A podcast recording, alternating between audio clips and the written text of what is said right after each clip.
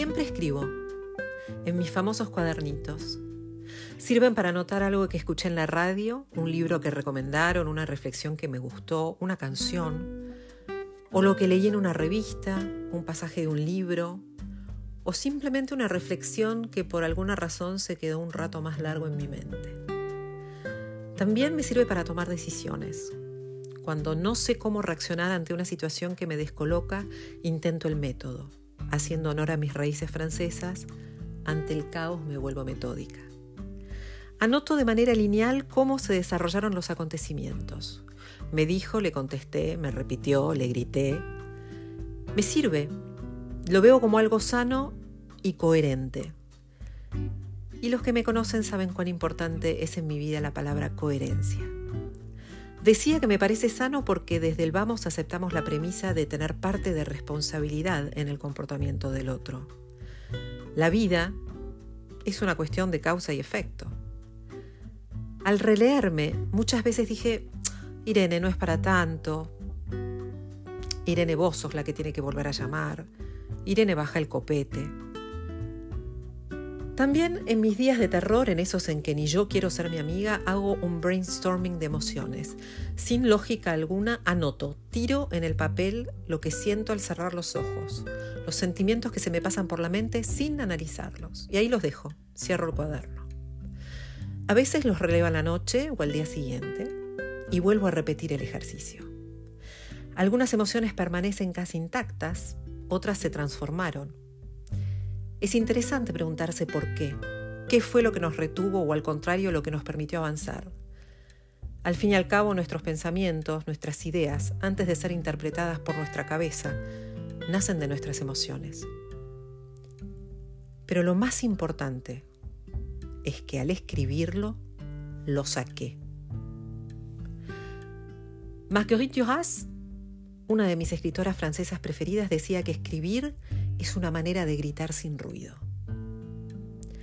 Para mí la magia de escribir es que al decirlo, lo mío pueda volverse universal. Muchas veces publiqué en redes mis sentires y a través de esa experiencia entendí lo de la universalidad. Es cuando resuena en quien lo lee de una manera inesperada. De una manera más mística me digo que una vez vivido, experimentado, reflexionado, transitado, al escribirlo se lo devuelvo al universo. ¿Vieron que siempre dicen que la vida te vuelve a mandar los mismos patrones o las mismas situaciones hasta que aprendas lo que debías aprender de ellas?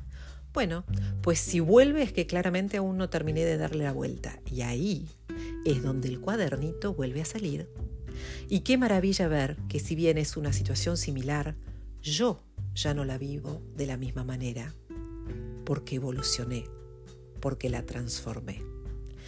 Me gusta mucho leer al psicoanalista Boris Cyrulnik. Él fue el que introdujo el término de resiliencia como la fuerza interna para superar los acontecimientos traumáticos de nuestra vida y trabajó mucho sobre la memoria. Dice que la memoria sana es una memoria esencialmente evolutiva y que así debe serlo.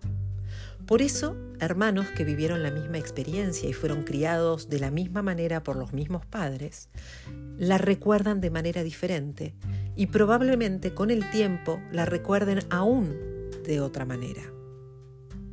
Mientras que la memoria traumática queda prisionera de lo que sintió al momento del trauma y permanentemente lo revive con las mismas herramientas de ese momento. Quedó paralizado, estancado, rehén de sus emociones de ese entonces. Este hábito de los cuadernos me acompaña desde la adolescencia, tal vez desde la primera vez que me regalaron un diario con candado, mi primer diario íntimo que tan de moda estaban en los 80. Cuando no tengo esos minutos conmigo y mis reflexiones no logran ordenarse por cierto tiempo, porque en la vorágine de esta vida loca siento que no llego a tomarme ese tiempo personal, siento que no estoy conectada, que no estoy en eje. Y hoy, sabiendo un poco más del funcionamiento del cerebro sobrecargado, entiendo mejor por qué siento que no estoy conectada. no hay lugar para procesar las miles de emociones que vivimos a diario. Desde la violencia del empujón que me dio ese tipo en el colectivo, hasta la manera de ignorarme de la recepcionista que debía orientarme, hasta el reproche de un hijo o la carcajada hasta las lágrimas con mi amiga al teléfono. Recuerdo un artículo sobre el libro El peso de las palabras, donde insisten en que las palabras actúan. Y si bien hablan sobre todo del efecto que produce elegir tal o cual palabra en lugar de otra, a mí me gusta pensar que actúan solitas entre sí. Mientras yo me tomo cinco minutos para escribir, las encierro en ese cuaderno para que actúen en mi nombre. Hasta pronto.